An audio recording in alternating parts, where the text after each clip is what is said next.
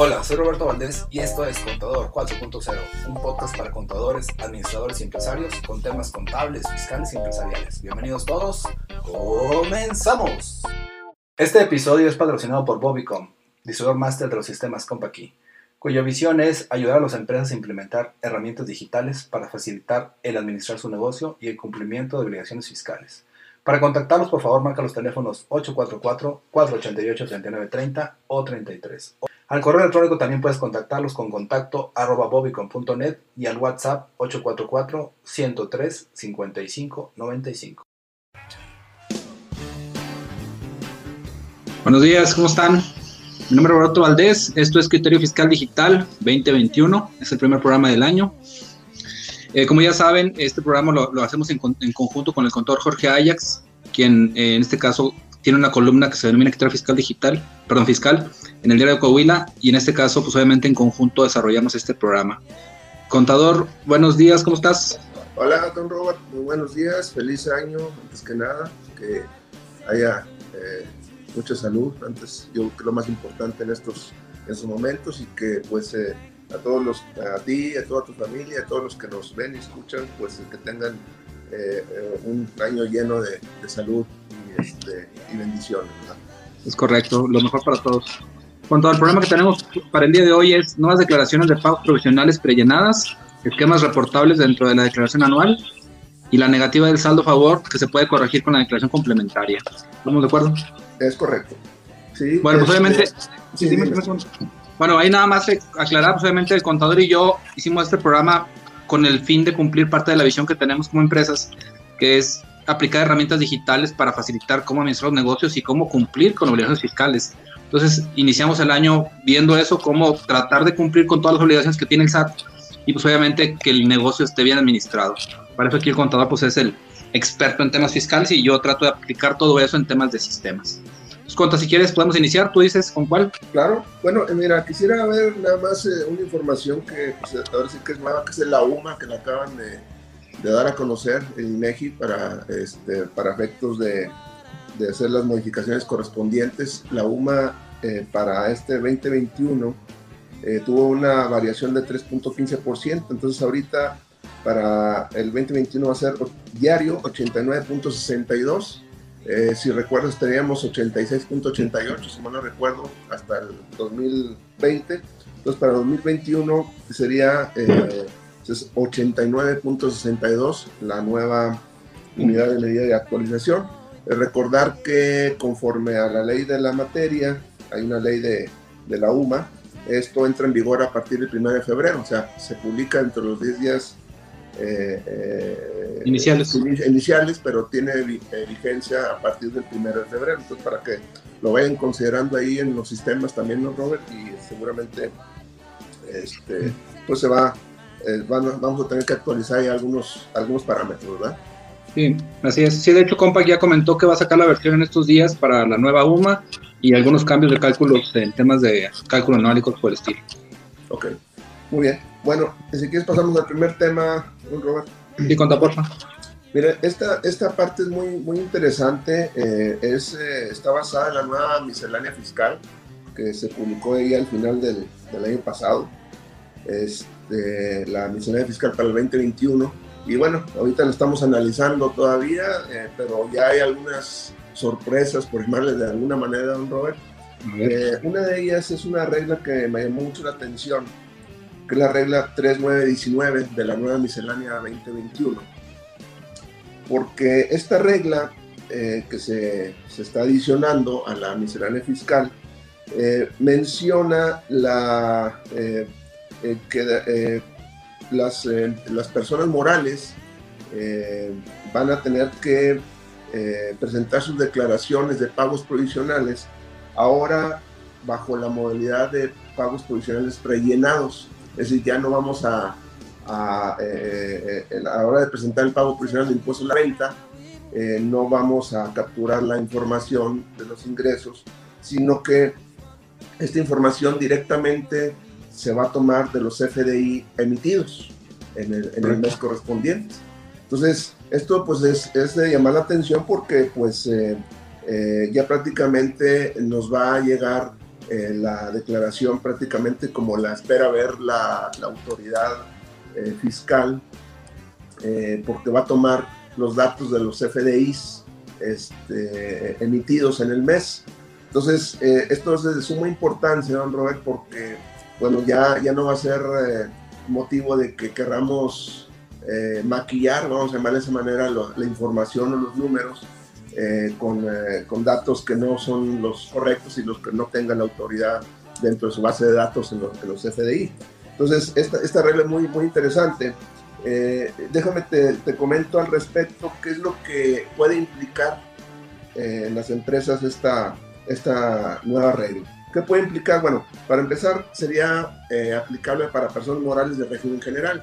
Obvio que para algunas eh, personas morales que acumulan en base a flujo de efectivo, como pueden ser las sociedades, eh, sociedades civiles, pues para ellos no, no, eh, no aplicaría esta parte. también es, es importante, digo, aquí la cuestión sería es cómo la autoridad lo va, lo va a, a tomar, cómo, cómo va a identificar esos casos de que no van a ser los FDI emitidos eh, eh, propiamente la base del impuesto de la renta, tener que ser los cobrados. Estamos hablando de la sociedad civil. ¿Qué otra implicación puede tener, don Robert? Eh, si, el correcto manejo de los anticipos. ya hemos platicado en otras, en otras emisiones. Déjame contestar aquí unas preguntas. No, no, aquí me están saludando ahí en el, en el Face. Me están saludando ah, ambos. Está respondiendo. Este, eh, el correcto manejo de los anticipos. Eh, si recuerdas, eh, cuando bajo el esquema de anticipos, cuando se emite una factura por concepto de anticipos, es un ingreso acumulable, pero cuando ya se conoce el precio o el bien objeto, pues se tiene que emitir una factura por el 100% y cancelar o hacer un CFDI de egreso por, la, por los conceptos de anticipos ya, eh, ya acumulados. Bueno, ese efecto y el correcto manejo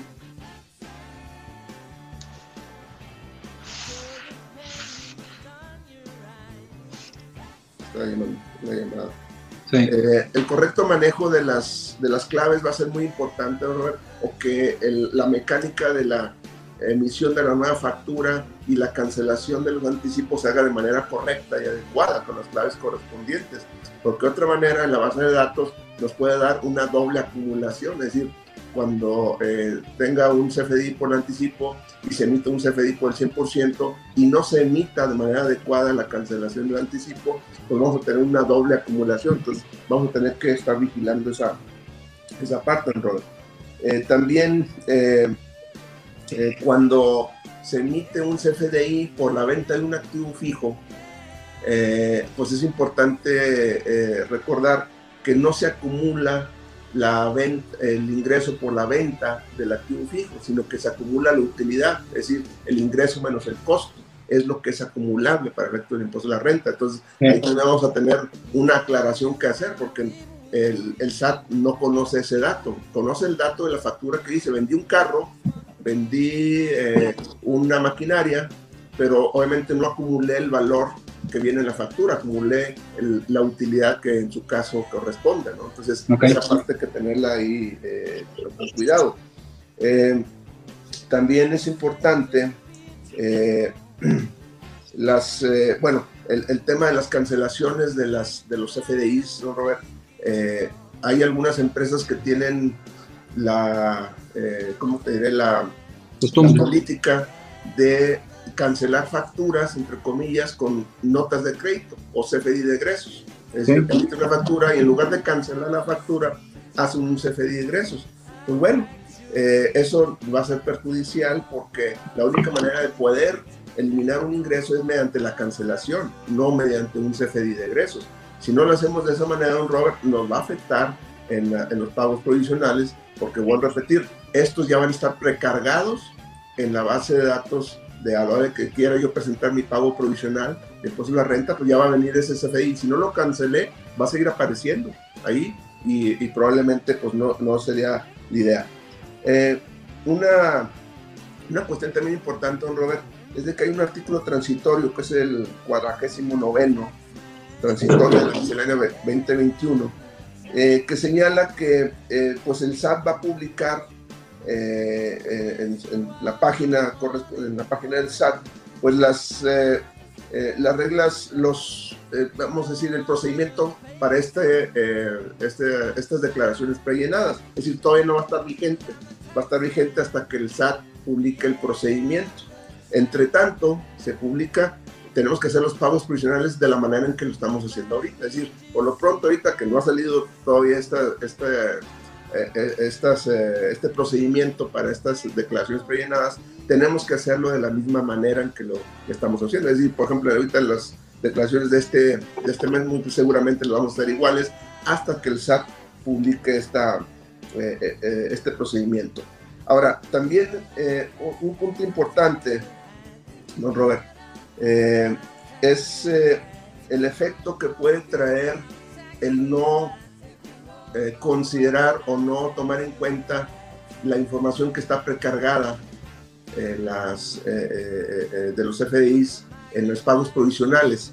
Porque si recuerdas que conforme al Código Fiscal de la Federación, pues si tú declaras un ingreso, perdón, declaras un ingreso diferente al CFD, a los CFDIs precargados puede dar lugar a que nos cancelen el sello digital. Es decir, si nosotros, eh, eh, si la autoridad observa que en mi pago provisional alteré, modifiqué de alguna manera el ingreso que, proviene de los CFDI precargados, puede dar lugar a que la autoridad me cancele el sello digital y sabemos que eso nos puede dar una, una consecuencia pues eh, muy, muy grave, ¿no? Entonces, eh, además de, eh, de, esto, Robert, también recordar que la misma miscelánea establece que la opinión de cumplimiento que podemos obtener pues va a salir negativa si estoy declarando ingresos diferentes a los FDI emitidos.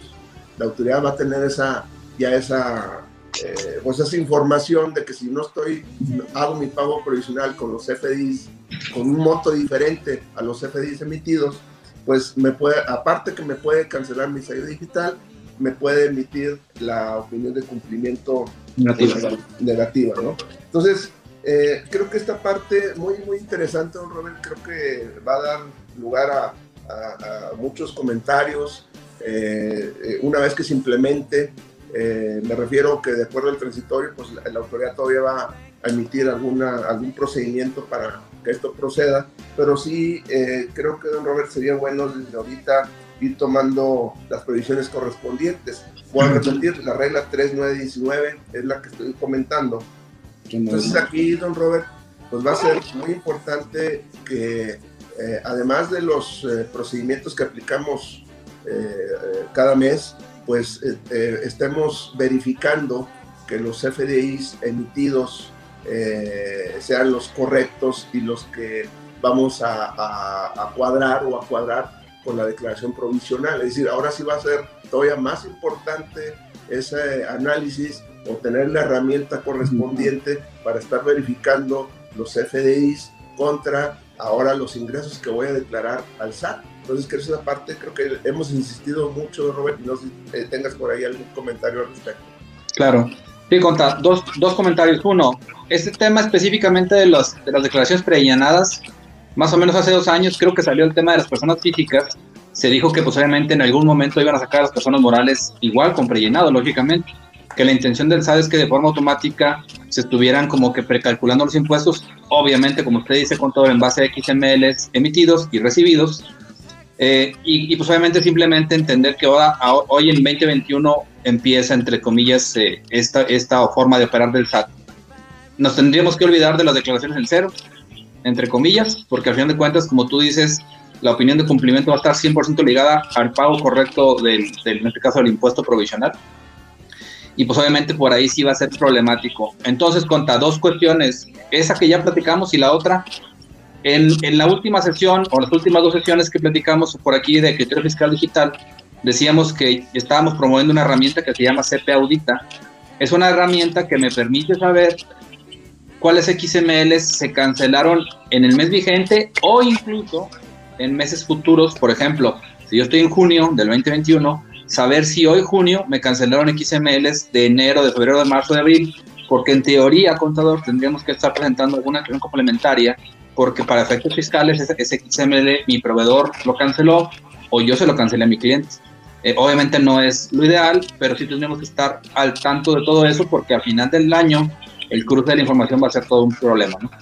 Y no al año, ahora va a ser cada mes, don Rubén. Creo es correcto. Esta, parte vamos a tener que hacer cada mes porque pues eso nos va a estar afectando en los pagos provisionales, ¿no? Entonces, correcto. creo que el uso de las herramientas correspondientes ahora cobra, si por sí era importante, creo que ahora es todavía más importante porque está eh, dependiendo la, nuestro sello digital para facturar o nuestra eh, opinión de cumplimiento positivo si no cuadran eh, lo declarado contra los FDIs que están, están haciendo y, y todo lo que esto implica, ¿no? Las eh, cancelaciones en tiempo, la sustitución de facturas en tiempo y forma, etcétera. Creo que esa parte ahora se va a volver más, eh, este, pues, más precisa y pues vamos a tener que echar mano de herramientas, ahora sí que digitales, pues porque hacerlo a mano va a estar medio difícil, ¿no? Es correcto, como quiera ya al final de cuando suba este programa a YouTube, por ahí les comparto el link de la de esa plática que tuvimos donde vimos algo de CP Audita, donde vemos a detalle específicamente cómo opera esto, este tema de, de, la, de la auditoría de los XMLs, tanto para el anual como tú dices para efectos mensuales. Es correcto. Bueno, entonces, bueno, aquí lo dejamos como quiera. Vamos a estar analizando eh, en los programas posteriores eh, algunas reglas misceláneas novedosas como esta para el conocimiento de todos. Muy bien, Conta. Eh, si quieres pasamos al siguiente punto. Sí, bueno, eh, es, eh, eh, dentro de lo que tenemos, así que hay mucha información, Robert, pero pues tenemos que seleccionar, porque si no, no, sí. no podemos este, abarcar todo en una sola emisión, pero también salió recientemente un documento que son las preguntas frecuentes en materia de declaración anual de personas morales. Ya está inclusive una un aplicativo y una, eh, un simulador, ¿no?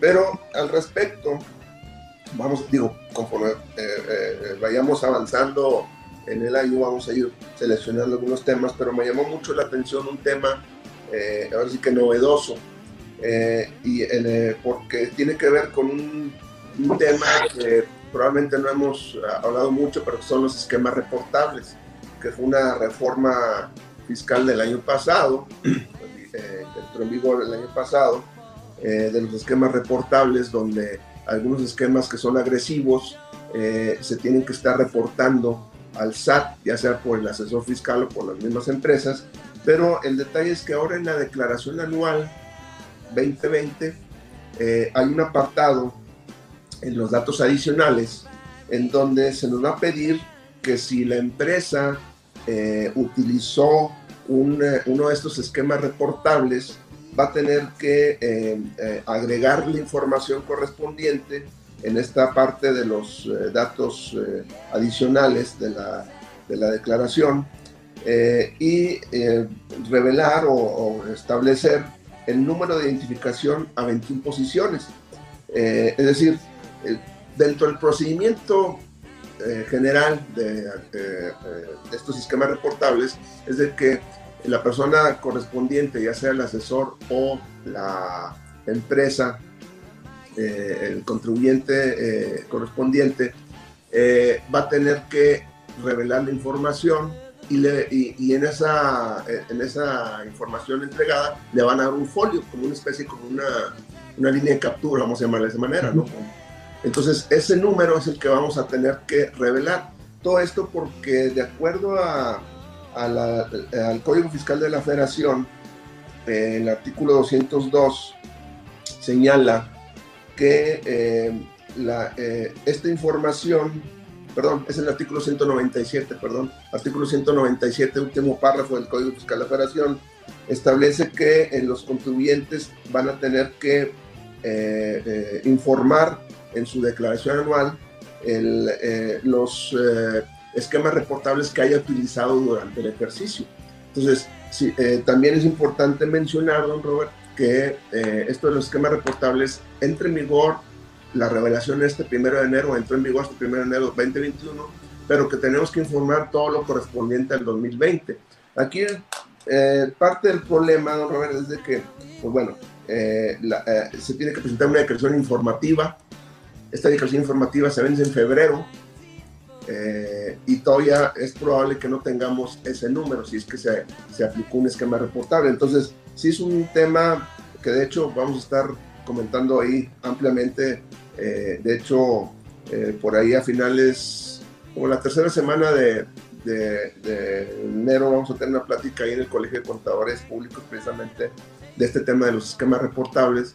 Pero en, en adelanto a esto, pues sí, eh, considerar que la declaración anual 2020 ya trae un apartado en datos adicionales para revelar estos esquemas reportables. Entonces es un tema, eh, eh ahora sí que novedoso eh, y que, entre otros, trae muchos temas en la declaración anual 2020, don Robert, que vamos a tener que este, dedicarle ahí algunos, algunos comentarios en, eh, emisiones posteriores, porque sí hay, hay, hay, temas muy, muy, muy calientes, ¿no? Les adelanto uno, yo que lo comentamos la próxima semana, así vamos a dejarlo como este, eh, para eh, que nos puedan escuchar la próxima semana, pues el tema de las pérdidas fiscales, cómo mostrar las pérdidas fiscales en el ejercicio 2020 es probable que a lo mejor nos pidan presentar una declaración complementaria de 2019. Entonces eso, eh, pues, eh, son temas muy, muy interesantes, Robert, que, que eh, hay que estudiar, ¿no? Es correcto. Sí, obviamente faltaba, entre comillas, ver cómo se iban a, a, presentar o en este caso informar o, en qué parte se iban a estar reflejando el tema de esquemas reportables, ya están dándole claridad a la parte de la, por parte de la autoridad. Y como estamos viendo, contra, como tú dices al inicio, eh, hay muchos temas que ver. Estos son de los más importantes. Sin embargo, la, la realidad es que la autoridad está buscando más cómo cerrar realmente todo el, tipo de operaciones que pueden afectarle al tema de los ingresos fiscales. Y ese tema de esquemas reportables es otra forma de, hacerlo. Eh, y si lo juntamos con el tema de pagos provisionales que vimos ahorita, pues obviamente ya llevan dos, dos de tres casi casi contra, eh, a favor de ellos, ¿no? Es decir, para facilitar más cómo auditar y cómo saber qué, estamos haciendo como, como, contribuyentes. Es correcto, y, bueno, eh, vamos a estar comentando precisamente en las próximas emisiones esta, estas novedades, ¿no? Ok, con del punto anterior, eh, Roberto Máquina pregunta, ¿las declaraciones mensuales predeterminadas, en este caso las precargadas que platicamos ahorita, son de ICR solamente o también de IVA? No, ICR es impuesto a la renta. el IVA, bueno, sabemos que es en base al flujo y todavía no existe la información. Existe parcialmente, pero no la, no la han este, eh, liberado. liberado, vamos a decirlo de esa manera, porque no, no corresponde a los CFDI emitidos, ¿verdad? Estamos de acuerdo que la solución ahí va a ser contra el tema de los reps, ¿no? Cuando se ponga Hacienda un poco más duro con el tema de reps, pues va a poder hacer eso también. Es correcto. O con las facturas con, eh, que son este, una sola exhibición, correcto. Entonces, entender ahí con Roberto Máquina que la autoridad del día de hoy todavía no tiene, entre comillas, la herramienta fina, sin embargo ya existe en, la operación diaria de las empresas a través de CFDIs el cómo debiera de ser. Cuando Hacienda se empieza a poner más quisquilloso en el tema de que una factura, si, está como PUE y como pago parcial diferido, por ejemplo, eh, no pueden ser compatibles, es como que va a empezar a fiscalizar eso y en algún momento, tal vez 2022, eh, permita hacer un pago provisional a través de flujo de efectivo con, con reps. Es correcto, una, un saludo ahí a, Robert de, de Monclova. Correcto. tuve oportunidad de, ahora en, los días de, eh, de, Navidad de, verlo, saludarlo aquí en Saltillo, tuve una vuelta y pues eh, eh, me trajo una carnita muy buena que, este, la asamos ahí en su, este, bueno, él no estuvo ahí, pero pues ahí en la, familia hicimos una carnita asada muy buena, proveniente de Monclova. Esa carne de Moncloa es muy buena, la verdad. Ah, sí, sí, sí. Bueno, pues muy bien. ¿Quieres que pasemos al siguiente punto? Claro. Eh, aquí hay una pregunta también, don Robert, de ¿Sí? Rodríguez. Buenos días, ¿qué regla es para los pagos provisionales precargados? Es la regla 3, ¿qué, te dije? Esto se me olvidó. 3919, 3.919. Lo voy a contestar aquí también en el... Sí, en el, en el chat. 19, este, para eh, mayor conocimiento, ¿verdad? Sí. Bueno. Ok, pasamos al último tema, don Robert. Sí, que es negativa de saldo a favor, que se puede corregir con declaración complementaria. Sí, bueno, es precisamente, fue materia de la, de la publicación este lunes pasado. Eh, sí, como bien eh, comentaste, dentro del, de, la, eh, de la publicación que cada, cada lunes aparece en el diario Coahuila, ustedes lo pueden ahí buscar en la, en la parte digital del diario Coahuila. se llama Criterio Fiscal y precisamente es, es una eh, una redacción referente a una comunicación de la PRODECON, la Procuraduría de la Defensa del Contribuyente, respecto a, una, a un contribuyente que presentó una declaración con saldo a favor, eh, misma que le fue negada, eh, probablemente haya sido de, de, IVA, es, muy probable, le fue negada esa devolución y posteriormente hizo una modificación eh, del, eh, de los datos, porque probablemente hay algunos datos que no correspondían, y presentó una complementaria y volvió a solicitar la devolución con los datos nuevos. Pues bueno, en este caso el sistema le bloqueó el poderle solicitar ese saldo a favor porque decía que ya estaba negada. Entonces la PRODECON entró ahí a, en defensa ahora sí del contribuyente, dijo, espérame tantito, o sea, está negada la declaración que presentaste, pero si tú eres a presentar una declaración complementaria con los datos correctos, no tienen por qué negártela. Entonces, el sistema tiene que abrirse porque eh, no, no, es posible que una vez que esté negada una declaración ya esté negada por toda la vida, ¿verdad? Entonces, eh, eh, bajo ciertos parámetros, acuérdense que podemos presentar hasta tres declaraciones complementarias, pues esa, esa parte de la, ah, de la devolución es procedente, aun y cuando yo presente una declaración complementaria, porque la negativa fue por la, por la declaración normal, pero no por la declaración complementaria. Entonces, si aquellas personas que estén en esta situación y que tengan algún problema, pues sí es importante que se acerquen a Prodecon, porque ya hay un criterio al respecto y es reciente, es de diciembre del 2020 precisamente, donde seguramente eh, eh, la Prodecon los va a poder apoyar en estos casos. Es correcto, pues obviamente aprovechar eh, que ya pasó eso y que ya está documentado para que pues obviamente se entienda que es, que es posible. Y al final de cuentas, pues, entre comillas, pues eh, a favor a ir a Prodecon de, de, siempre los contribuyentes y pues obviamente entender que sí es viable estarle dando seguimiento a, eso de las complementarias. Conta, entonces, eh, para la semana que entra que, quedaría pendiente como que retomar el punto este de los, de los esquemas reportables, ¿verdad? Sí, vamos a ver esquemas reportables, algo de esquemas reportables, vamos a ver de las eh, de la declaración anual puntos importantes ahí de las pérdidas fiscales. Ese temas que me hace muy, muy interesante. Eh, también vamos a comentar este, el tema de las, eh, de las facturas que tienen que emitir las gasolineras. hay información también. En se pospuso, ¿va? ¿Perdón? Se pospuso. había pospuesto. Eso es correcto. Y eh, pues también relativo a la declaración anual, algunos datos precargados de CFE y nómina, pues comentarlos para ver eh, qué correcciones tendremos que estar haciendo. Entonces yo creo que se viene bastantito trabajo ahí para la cuestión de sistemas. Sí, es correcto. Eh, pues obviamente nada más espera que se liberen, las versiones. platicamos que en el caso de la nómina ya está por liberarse. Eh, pues probablemente porque estén ahí el pendiente, tema de UMAS y tema de, nuevos cálculos y eso. Tabla de impuestos, Robert, también es un tema que también. me están preguntando mucho. es salen publicadas hasta el día de hoy.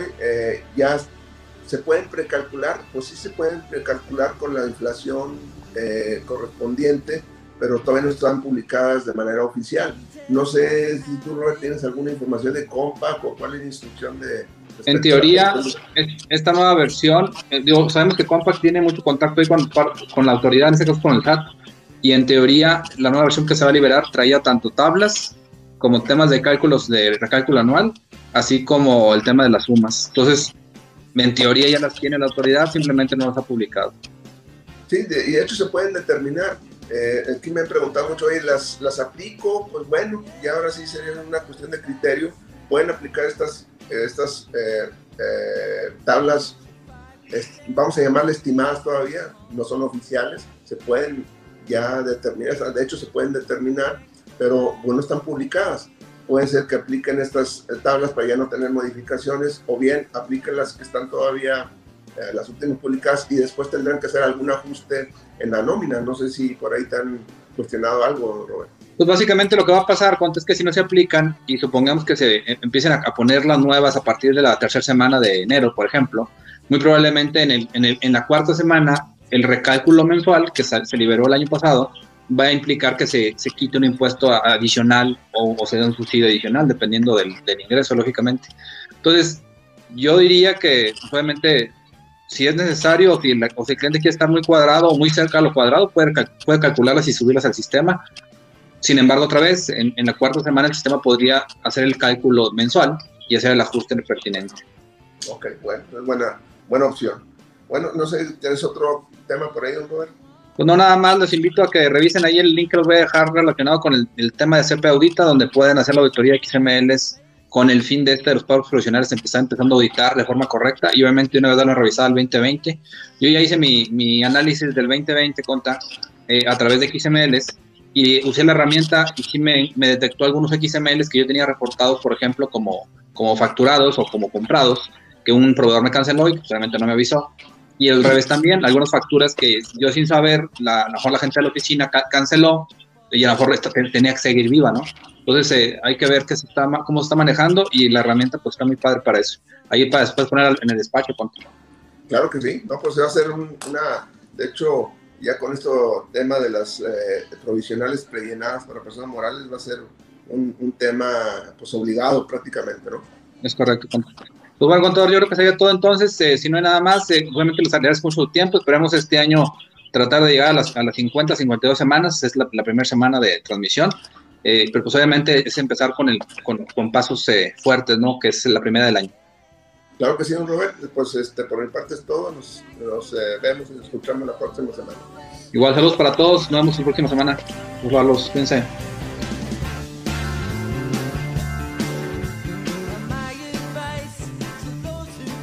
Me gustaría invitarte a escribir una reseña sobre Contador 4.0 esto es para que más personas puedan descubrir este podcast. También te pido me sigas en redes sociales como Jesús Roberto Valdés Padilla, en mi Instagram como Bobicom o Roberto Valdés. Y que pues, obviamente nos apoyes si nos des un, un me gusta. Gracias por escucharnos y nos vemos la próxima. Saludos.